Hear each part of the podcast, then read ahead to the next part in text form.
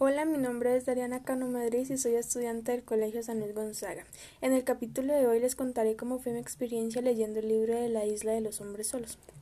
Primero quiero comenzar explicándoles de qué trata el libro. El libro trata de un hombre joven que es acusado por el asesinato de dos personas y el robo de la Virgen de los Ángeles.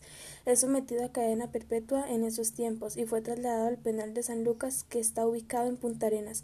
Lo acomodan en una celda con más de 100 presos en condiciones precarias. Los alimentos eran preparados cada domingo, a veces jueves. El joven tuvo que presenciar fugas y atentados. Uno de ellos fue el de la chica de bikini rojo. Ella era una enfermera que llegaba cada año para hacer chequeos médicos a los presos. En una de sus visitas, unos presos de una celda la engañaron para que entrara. Segundos después la asesinaron y con su sangre hicieron un dibujo de una chica en bikini rojo en la pared. Ese y muchos más atentados se vieron en esa prisión. También hablaremos de las fugas, ya que eran muy comunes en el lugar. El joven lo intentó y en el primer intento falló y fue llevado al calabozo por siete meses.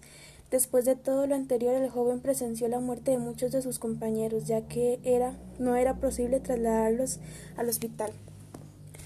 Bueno, ahora les contaré mi opinión. A mi parecer, las condiciones en que los trataban eran un poco pasadas, ya que los trataban muy mal los, y les daban poco alimento y en mal estado.